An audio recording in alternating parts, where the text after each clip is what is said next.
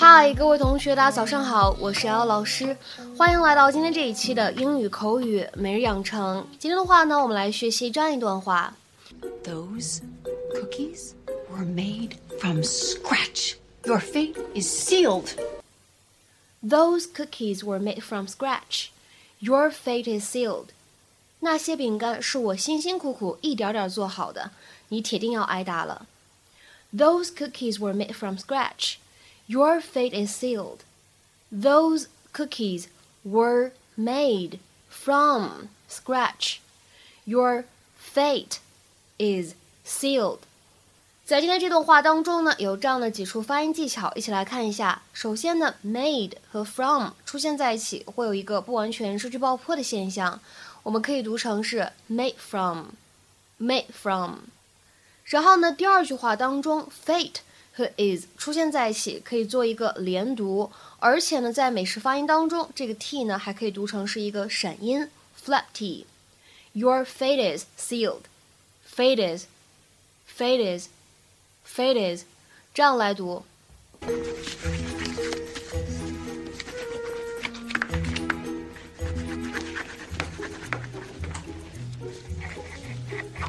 Porter, honey, those cookies are hot. Just wait a few minutes and then I'll give you one when they're cool, okay? Um, you know, pictures are prettier if you color inside the lines. well, art is subjective. Porter, what did I tell you? But I'm hungry. Well, then I will fix you a very nice bowl of peaches and cottage cheese. Ew, barf. Don't be common, young man. Now, come on. If you play around with those cookies one more time, I'm going to have to spank you. We don't get spanked. Really?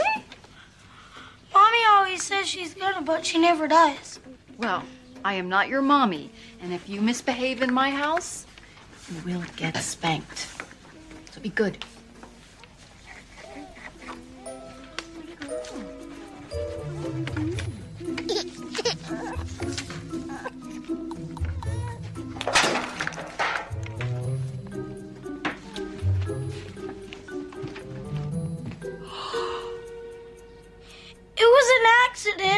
Porter, I warned you. I'm sorry, I'll be good.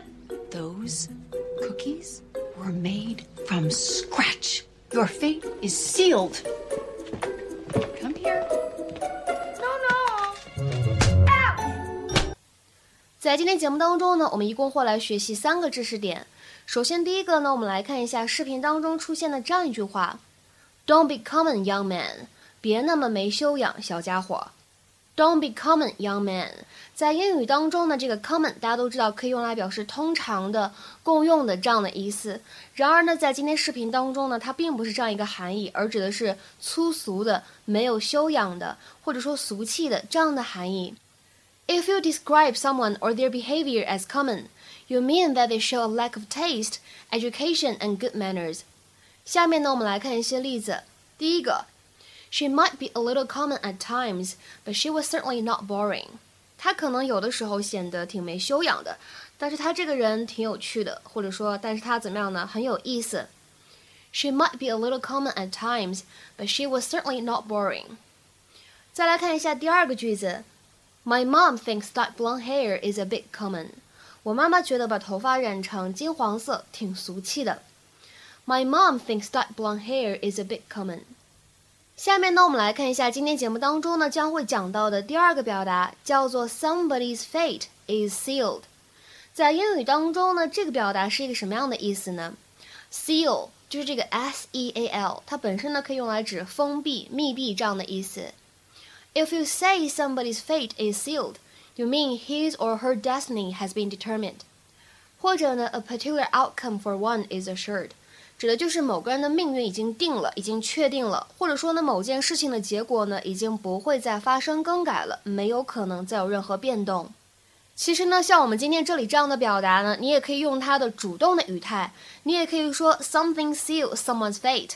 那用来指的意思呢，就是某个事情让某个人的命运确定了，无法更改了，或者我们说某一件糟糕的事情肯定会发生在某个人身上了。下面呢，来看一个例子。The discovery of new evidence sealed his fate. 这个句子什么意思呢？就是人们发现了新的证据，他的命运呢将不会有转机了，或者说他怎么样呢？本来可能想翻案，但是没有机会了，这样的意思。The discovery of new evidence sealed his fate。这里的话呢，整个句子我们就可以理解成为 Nothing could prevent what was going to happen to him。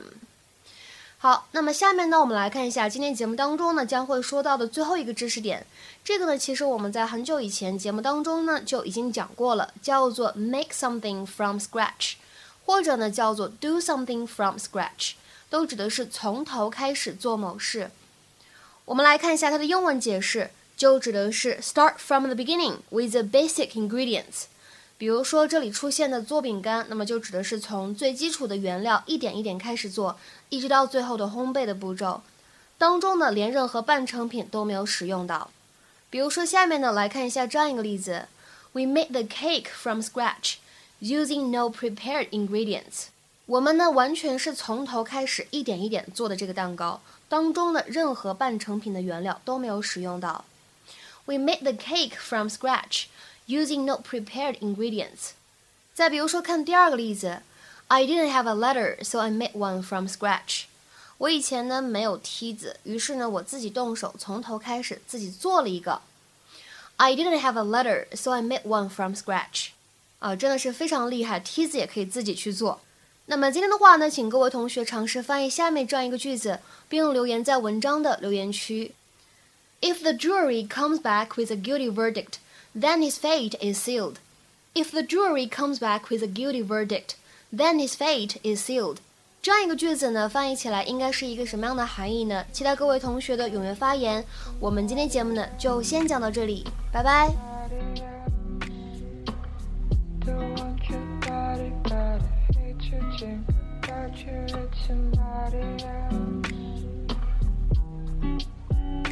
Got